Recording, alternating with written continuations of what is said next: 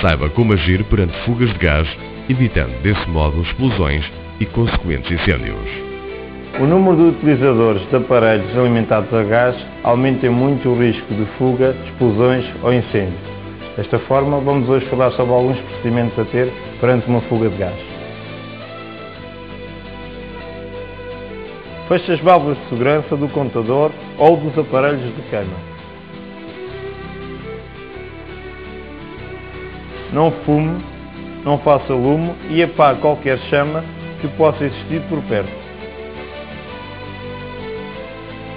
Não ligue ou desligue interruptores ou outro qualquer equipamento elétrico. Ventile bem toda a habitação, abrindo portas e janelas, de forma a que o gás possa sair para a atmosfera. Se for caso disso, remova para o exterior a garrafa que poderá ter originado a fuga.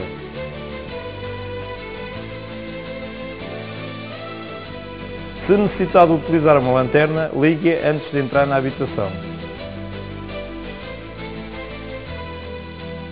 Perante uma fuga de gás, o importante é eliminá-la e ventilar o espaço.